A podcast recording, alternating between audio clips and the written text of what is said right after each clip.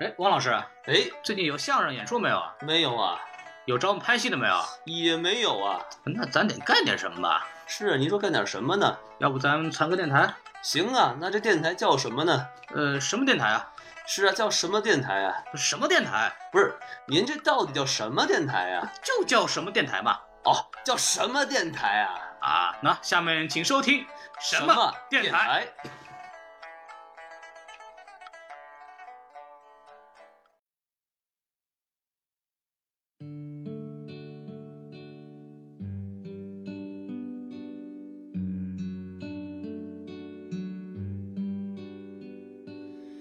We are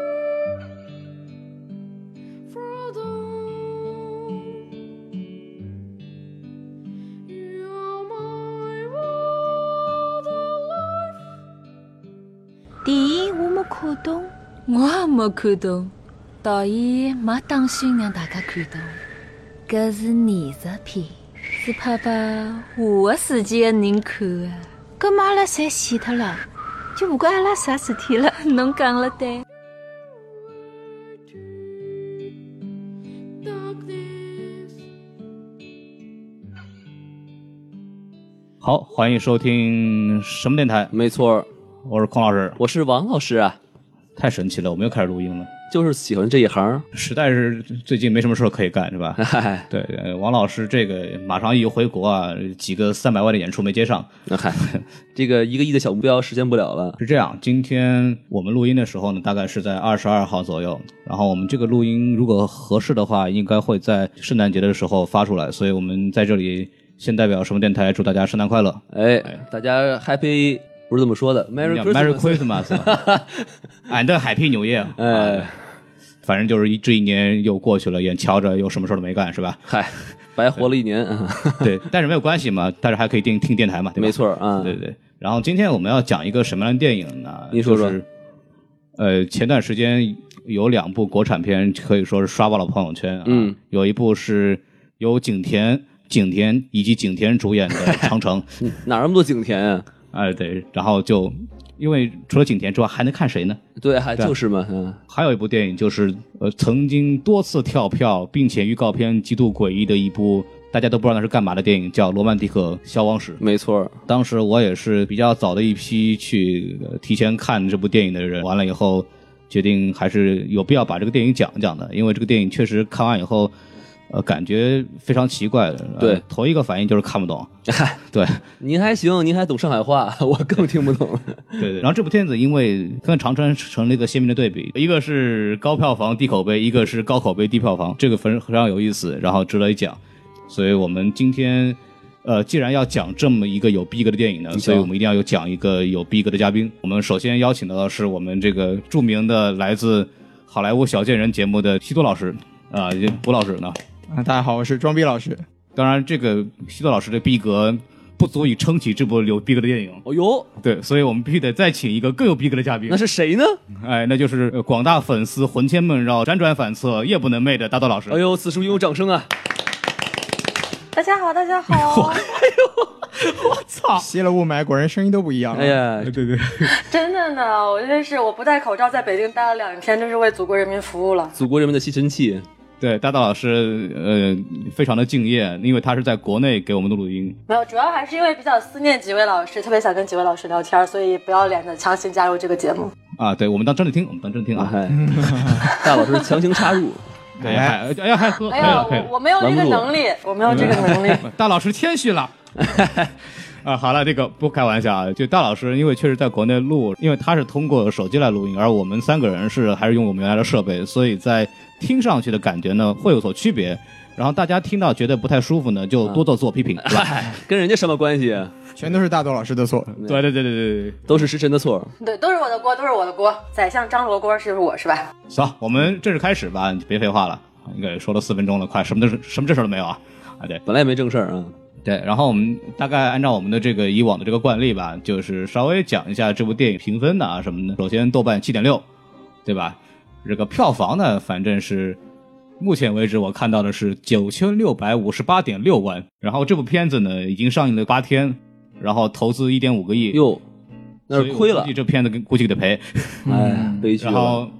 与此同时呢，同步上映的另外一部片子叫《长城》，现在已经是六点五二亿，哎呦，而且还没有算国外的票房。嗯，这个嗯反正挺可悲的吧？很难很难理解 哈，就你不明白到底发生了什么事情。嗯是中国电影行业这个事儿多了去了。嗯 哎，对，但是但是呃，咱们先不管这个事儿，但是我们可以从票房上来看，呃，是一部呃不是很大众的电影，然后口碑和它的评分也比较高，所以它应该是一部比较逼格高的电影。嗯，然后我们直接进行这个嘉宾打分环节吧，哎，我觉得让西多老师先来，可以，我还以为会让遥远的大老师先来，这个大老师比较遥远，他要延迟。啊，是这样，大老师就因为遥远，所以被排在哎，了最有后。时差， 你错了，王老师是最后。哦，王老师是最后。王老师一如既往的是最后是吗？我底活儿我对是。啊哎这个呢，我我就很大言不惭的说，我可能跟几位老师的打分都不太一样，因为我看完电影之后，我直接给了四颗星。哎，然后后来我听说几位老师对这部电影都是以吐槽为主，所以我估计我要站在人民群众的对立面，对这期来唱一个反调。唱唱反调，我们要打倒西多老师。哎真理是掌握在西多老手里。哎，感谢各位啊！ 嗨，哎我来说吧，我来说，啊，我是这样子的，因为我个人确实看了两遍。呃，第一遍是跟其他几个人一块儿在北美这边的发行发行公司，叫华视的公司内部去观影了一下。当时看完第一遍的感觉就是一种愤怒油然而生。然后第一第一个反应什么样呢？就是这部电影的英文名字呢叫《The Wasted Time》，就是被浪费的时间。这是 exactly 我在看完电影以后的感觉。哎嗨，白看了。当我看了第二遍之后呢，对此的因为之前的剧情捋了一嗯遍，然后感觉呃观感上是有所提升的，大概也在三星半左右吧。哎，哎，对，然后大老师说，到我了。那个，我看完这部电影，我是在上海看这部电影的，因为觉得这个电影是在上海以上海为背景，所以说在上海看这个东西比较有逼格。哎嗨所以我在上海就挑了一个月黑风高的晚上就看这部电影。我看完之后非常愤怒的在豆瓣上打了一颗星，如果它有零点五颗星的话，我也会给零点五颗星的。我 觉得这部幸电好影没有简负嗯直星简直是我二二零一六年看到过的最烂的电影，没有之一，比比《间谍同盟》这部片子还要烂。所以我觉得这部电影真的是让我槽点满满，我都说不出来，你知道吗？当孔老师来问我说：“大老师，你对这部电影有什么槽点的时候”，我就一时语塞，都想不出来有什么槽点，就属于出离愤怒了已经。啊 行，我觉得大老师今天应该有很多话来讲。啊对好，哎，让王老师来说吧。哎，不过不过我要补充一下，我要补充一下，哎呀，您说嚯您说，就是，呃，我后来因为我对这部电影观感极差嘛，所以我就也看了蛮多的影评和一些介绍的。然后在细思冥想之后，我觉得哎可以把这部电影提升到两颗星。嗯，哎，好嘞，也不怎么样，反正嗨那那王老师说吧。哎，我要是评分满分十分的话，我应该给一个奥巴马。 哎，什么玩意儿呢？ 你给个零蛋是吗？哎，没没没没，奥巴马就是你这个这感觉，就是说这总统嘛，啊，这个 也没干出什么事儿来，哎是但啊是摆在那儿还挺顺眼。哎哎，就好是，哎，我就这种感觉，因为这个电影你看完，嗯哎你就觉得，哎，这个逼还装的还可以啊，是这个意 思。但是你仔细一推敲呢，啊就是什么玩意儿？呃，四个字概括，不明觉厉。哎，对对对对对，啊我就我这而个且总结很好。对哎，对我就是觉得吧，就前阵子那种烂，就是就像像什么那种《绝技》这样的电影太多了，然后突突然有一个呃电影就是过来装个逼。哎，有点文艺感，消化不我了了哎，不是不是，我就觉得不容 易。是吧来吧来吧，装就装吧啊。嗯，行啊，都说完了吧？嗯对啊，太好了啊！这个我们可以看出来，今天的这个火药味非常浓啊你。瞧瞧，就得亏大大老师远在国内，真是，要不然打起来了。大老师带着十八铜人就过来哎了。我我觉得我打不过他，不是你们随意啊，你们随意。嗯，对，然后估计他再带着粉丝来打我怎么办呢？那 嗨，那更打不过了。对。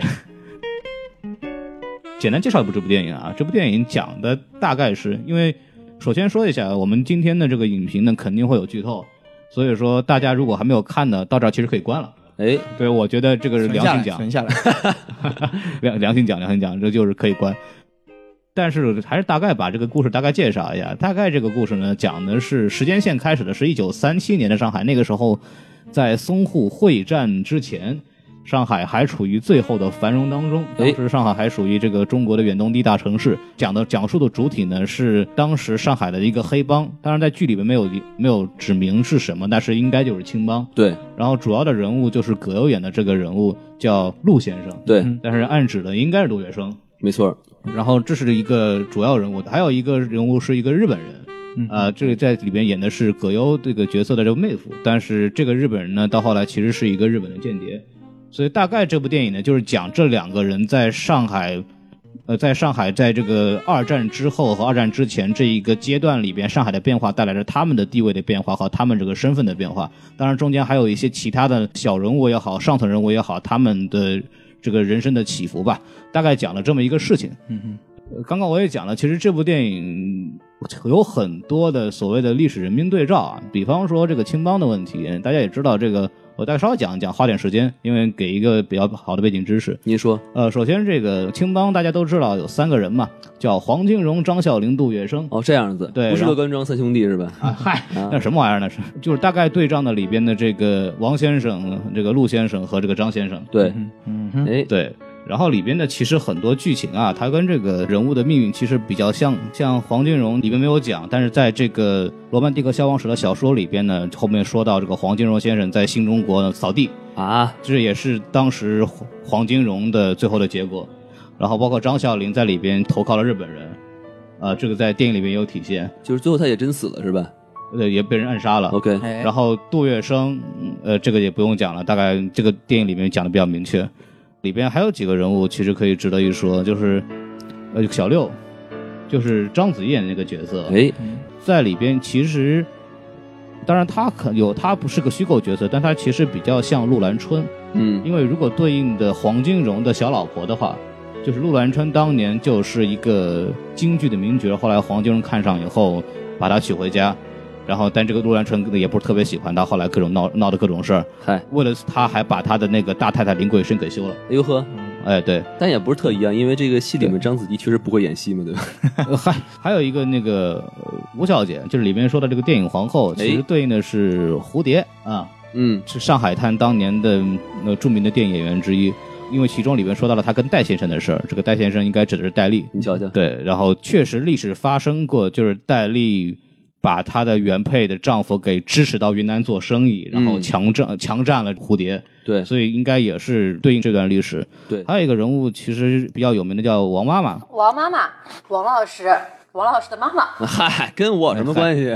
对，王妈妈这个人呢，就是闫妮儿演那个角色啊，就是青帮的总管。这个人呢，在历史上叫万莫玲。然后为什么说对应的是这个角色呢？因为电影里边是他去找的这个杜淳的这个角色叫车夫，对去杀掉了张啸林。实际上在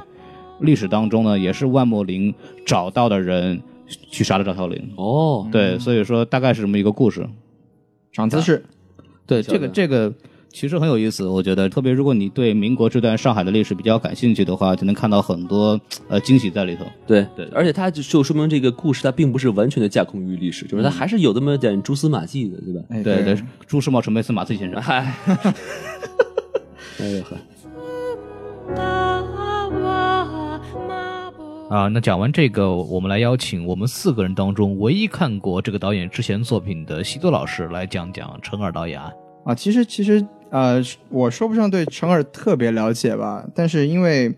怎么说呢，就是成尔之前他他比较有名的一部长片就是一二零一二年的《边境风云》，嗯然后这个因缘际会，我当年真的是在电影院看过这部电影的，嘿，对，就是当时因为这也是一个非常有趣的故事，就是我当时跟朋友去看电影，然后我朋友的妈妈是孙红雷的影迷，哦，然后他就说：“哎，这个孙红雷演一个毒枭，这个电影应该很好看。”结果进去看完之后，发现这他妈是部文艺电影。然后当当时我朋友的妈妈就懵逼了。然后但是呢，怎么说呢？这部电影还是给我留下了蛮深的印象，因为我在当年的豆瓣评分我就给了四颗星。嗯，然后我是觉得程耳这个人的导演的风格给我留下了一个蛮深的印象。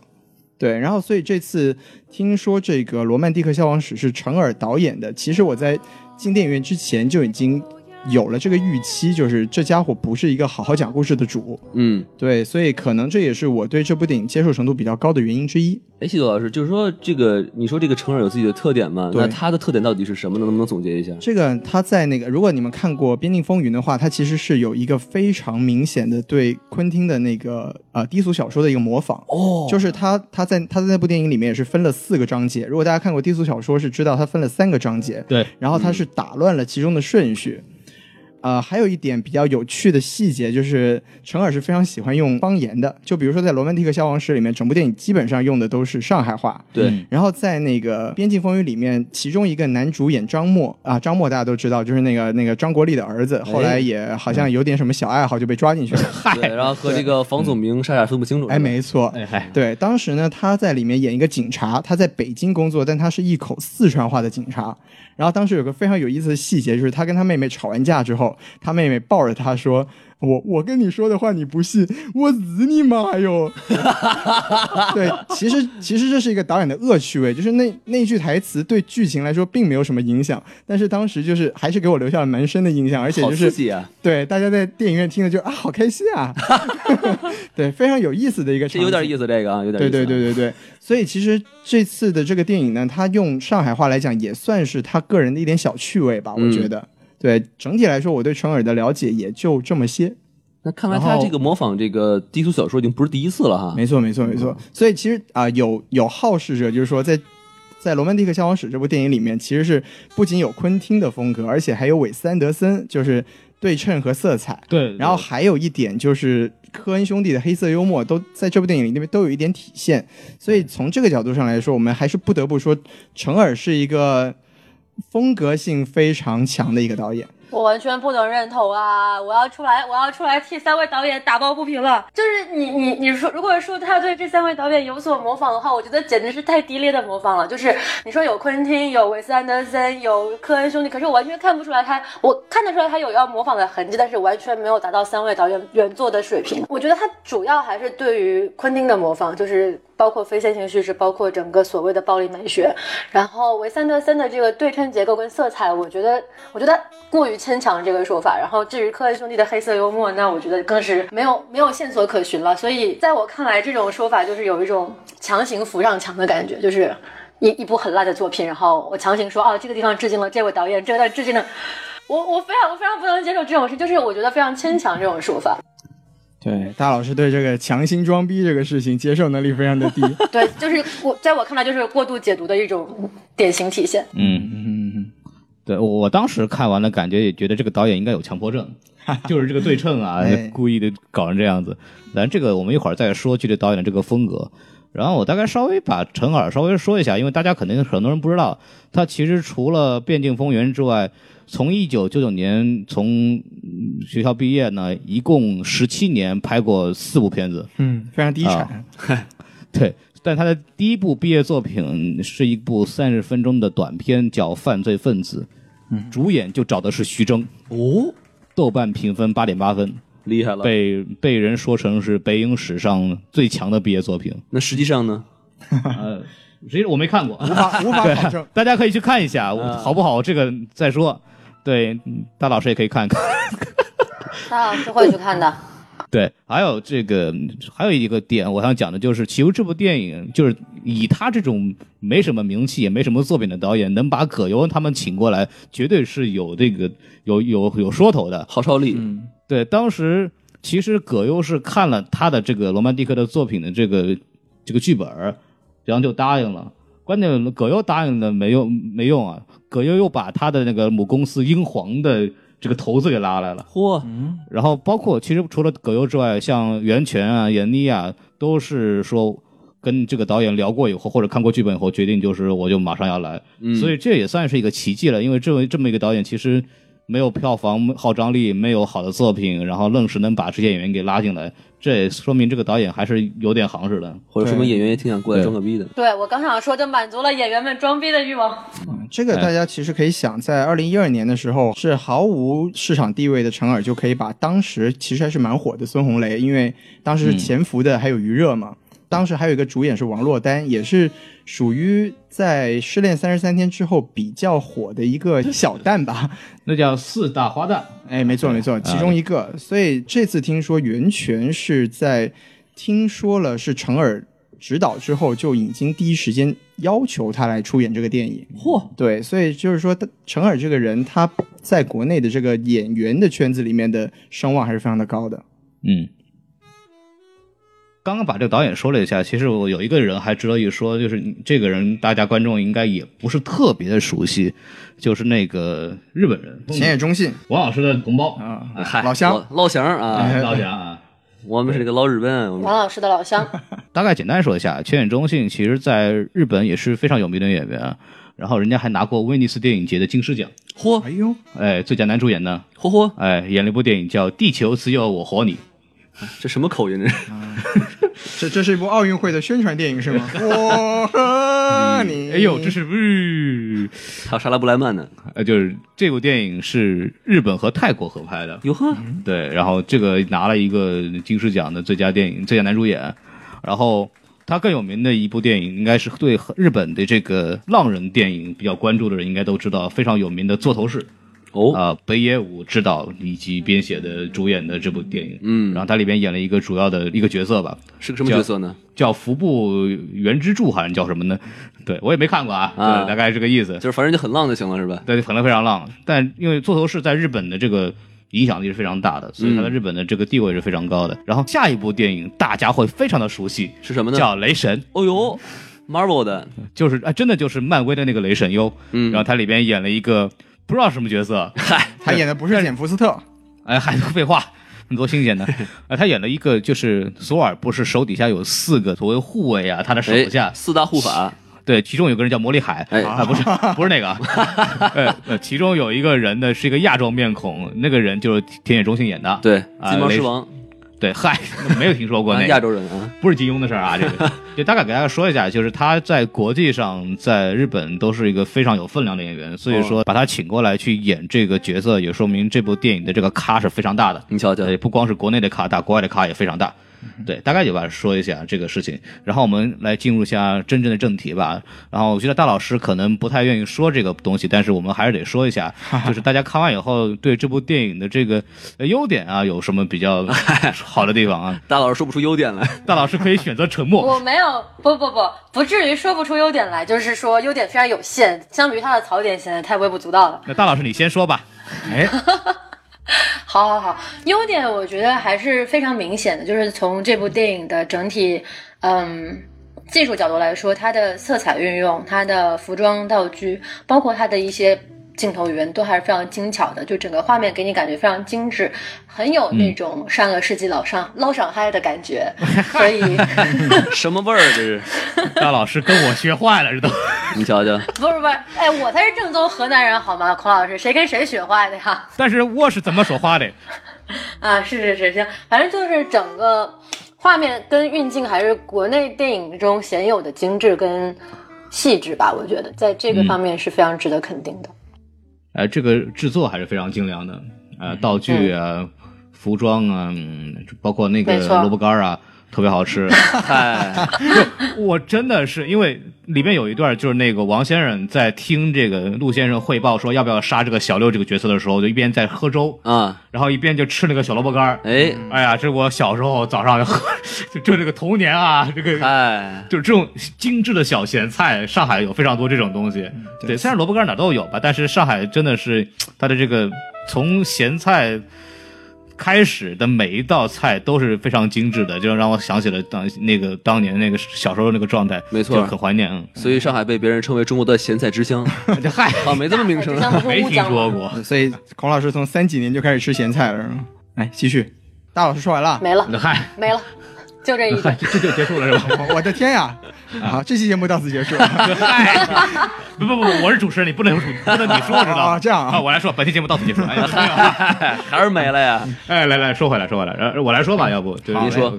呃，首先是演员的表演全部在线，哦，呃，这个是非常棒的，就对是里面挑不出一个差角色，不一个差演员或者差的表演。包括从戏份最少的这个钟汉良的三十分钟的这个跳舞，三十秒，三 十秒，对，到这个嗯田野忠信和这个葛优，那每个人其实都把他的角色给演得非常好，而且尤其是我要称赞章子怡的表演，真的是非常的棒。呃，在每一阶段里，他体现出的这个，包括他在呃比较得意的时候，就是各种撩的时候，那那种那种叛逆的。呃，所谓少妇的感觉，对对对然后，但是但之后当性奴的时候，那种绝望和那种悲悲凉，那呆种状滞态哈，人家对整个就傻了。然后到后来把那个成功复仇，把那个日本人打死的这个流下的眼泪，我觉得都是演得非常好的。对，然后还有一个就是，我觉得他的配乐还是不错的，嗯，啊，就你，因为我不是很懂，不能说它有多好吧，嗯但是至少嗯在国内来讲，绝对算是一流的这个水平。对对，服装也不错，看着就对，挺刚舒刚服大佬说了服装的事儿，对对都对穿着衣服这些 人，啊哎，大佬说这个了吗？ 日本人穿着衣服电影就不容易了，是吗？哎， 我们一般看的日本片儿，一般衣服都比较少，哦嗯对对对，啊，然后修道老师说吧，嗯，你哦不是很喜欢吗？哦，其实其实我觉得是这样的，就是首先，因为呃，我觉得大老师说的很多槽点对我来说可能不会是槽点，然后刚才大老师和孔老师讲的优点都是非常准确的，然后对我来说，这部电影其实最大的亮点应该是大家心目中很多人说的槽点，就是。觉得他很装逼，但其实我因为可能我是一个非常喜欢装逼的人，对，所以我其自实己承认对了对，其实我对这个风格的受用程度还是蛮高的，而且我觉得国内的导演啊、呃尤其是这种新生代的导演，能有这样的想法和风格，其实是一件非常不容易，而且非常值得鼓励的事情嗯，呃，你说完了啊！就这样吧，啊，好，然后来，既然装逼嘛，咱们稍微说说这个装逼的事儿。您说说，呃，其实这部电影被所谓被人津津乐道的呢，可能是他埋了很多刻意的伏笔和细节。哦，就是他所谓西多老师说的这个装逼点，或者大老师讨厌的这种 东西。但实际上呢，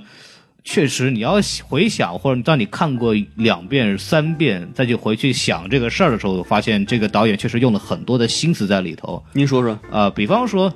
呃，就是我虽然这是一部情节反转的电影，就是它的反转是体体现在这个日本人的这个身份的转变。他从一开始他是这个杜月笙的所谓的妹夫，他里边就说我我是个上海人，其实就是我会帮着这个中国来那个是对抗日本，如果他们打进来的话。到后来他成揭示出来，他其实他是个日本的间谍，是个特工。他里边用的剪辑来让把这个故事重新翻转回来，但是可以从前半段的这个铺垫里边能看出，其实它背后的它在后半段的很多的这些转变，它是有逻辑可循的，就是从这些所谓的细节里边，比方说。呃，他这个日本人他在自己的那个日本餐馆里边做饭的时候，大家可以看到，他其实做鱼的时候做了两份饭，哦，就是两份一模一样的便当，但是他家有一只猫，嗯，他跟猫，当他那个跟猫去这个交流的时候，他说你要吃饭吗？我再给你做一份吧。哎，这就很奇怪了，明明只有他一个人，一只猫为什么会有两份饭？哦如果猫还要的话，还要再做一份呢？然后我们如果我们看到后面，我会发现，其实另外一份饭就是已经是给这个成为他信徒的章子怡那个角色哦，这准备么的回事儿，对，然后包括呃里边还有一句话，其实特别耐人寻味，就是在电影皇后跟这个陆先生交流，对，在重庆的时候就在说这个川菜吃不惯，对，就里边就说了一句，就是哪里的人就喜欢吃哪里的嗯饭，这是那个吴小姐说的。然后当时葛优就提了一句说，我有个妹夫在日本开了一个日本餐馆，嗯在上海开了个日本餐馆，在上海开了一个日本餐馆。对，然后这个时候其实大家就知道他已经开始怀疑说他的妹夫其实是一个间谍了。啊，哦因为因为这个妹夫一直在口口声声说我是个上海人，嗯打上海的麻将，吃上海的饭，但实际上他骨子里还是个日本人。哦，还有一个就是这个日本人对嗯这个小六的这个感情。章子怡，其实，在青帮的三兄弟和他们的家人，包括这个日本的这个妹夫，在一块儿吃饭的时候，那个日本妹夫坐在了章子怡的旁边，因为章子怡那个时候是这黄金荣这个角色的这个太太。对，然后在听他讲话，其来得很近。然后里里面有一个细节，首先是这个镜头，其实那个时候已经开始对着他的那个耳环了。嗯，这个后期包括后来那个所谓的侵犯他的那个镜头很像。第二是当当章子怡的手帕掉到地上的时候，这个日本人把这个手帕捡起来叠好放到边上。哦，其实里边其实预示了一个他的一对这个这个人物的一个好感。当然，你要硬说嘛，其实很牵强啊。对对，但是还是有他的这个想法在里头的。这个是在我们一般的国产脑残片里面很少能看到的。对，呃，可能还有一个点就是所谓的军车，就是当时他们这个日本妹夫所谓要带着这个小六要逃到苏州去的时候，呃里边就是路有一个镜头是给到了这个开过来的这个军车上面也站着士兵，然后。这个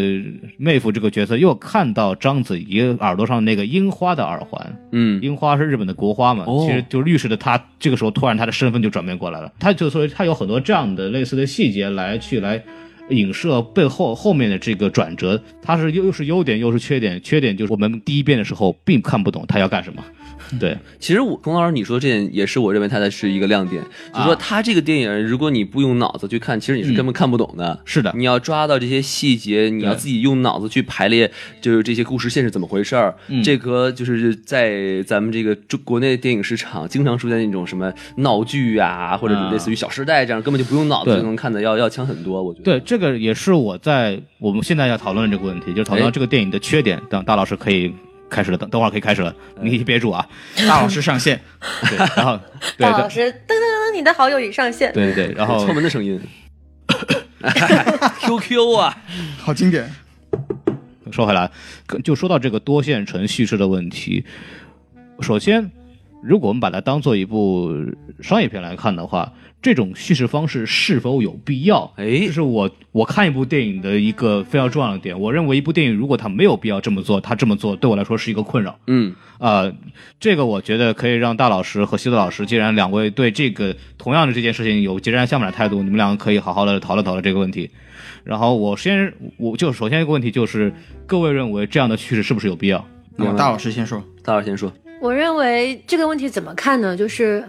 从两个角度来说吧。嗯，从单纯从讲好这个故事的角度来说的话，我觉得是没有必要的，因为本身上海青帮跟杜月笙以及黄金荣这群人之间的关系就已经是一个很复杂的一个故事了。嗯所以说把这个复杂的故事讲好，本身就是一种成就，完全没有必要采用这种。多线程或者是说非线性叙事的方式去说这个故事。那么，在从另外一个角度来说呢，从导演的个人趣味以及个人风格，包括对这个电影怎么说呢？说大一点吧，说对电影艺术的这种追求跟跟模仿上来说的话，我觉得不妨是一种尝试。所以说，从两个角度来说都说得通。但对我来说，我觉得他的尝试并没有很成功，这个是我觉得他并不应该被如此大肆的夸奖的原因。嗯，那你觉得它的失败在哪里？比方说，呃，我们看低俗小说也是采取了这样的这样的这种剪辑方式，那跟它比和它的缺在哪儿，或者它的失败点在哪里？嗯、拿两部电影来比吧，就是也是大家比较常提到两部电影，一部是低俗小说，一部是美国往事。嗯因为很多人都把这个《罗曼蒂克消亡史》看成是这两部电影的一个结合嘛对，特别是讲的也是黑帮的故事，更更为相似。那你我举个例子，拿美国往事来说吧，嗯哼，呃，《罗曼蒂克消亡史》当中出现了很多莫名其妙的人物线跟很多莫名其妙的故事线，在前前半段提到的，而后半段却没有任何的提及，没有收住。但对于美国往事来说，对他提到的每一条线索到最后都有所回应，前面的这个伏笔也好，或者是暗示也好，它是一个很完整的多线叙事。而《罗曼蒂克消亡史》就有一种虎头蛇尾的感觉。就比如说拿童子鸡这条线来讲，很多人说它是对于陆先生。呃，年轻的时候或者是前半生的一个暗示，但是呢，到他跟霍思燕演的这个妓女云雨一番之后，吃过饭之后，就再也没有任何交代了。你从何能够得出他是陆先生前半生的一个暗示这样的一个结论呢？我觉得这样的解读都是过于牵强的，因为影片在最后没有给出一个很好的交代。嗯，对，这也是我个人没有看懂的，就是这条线太短了，而且就突然结束了，也而且没有后面的交代，就是让人就是有一种，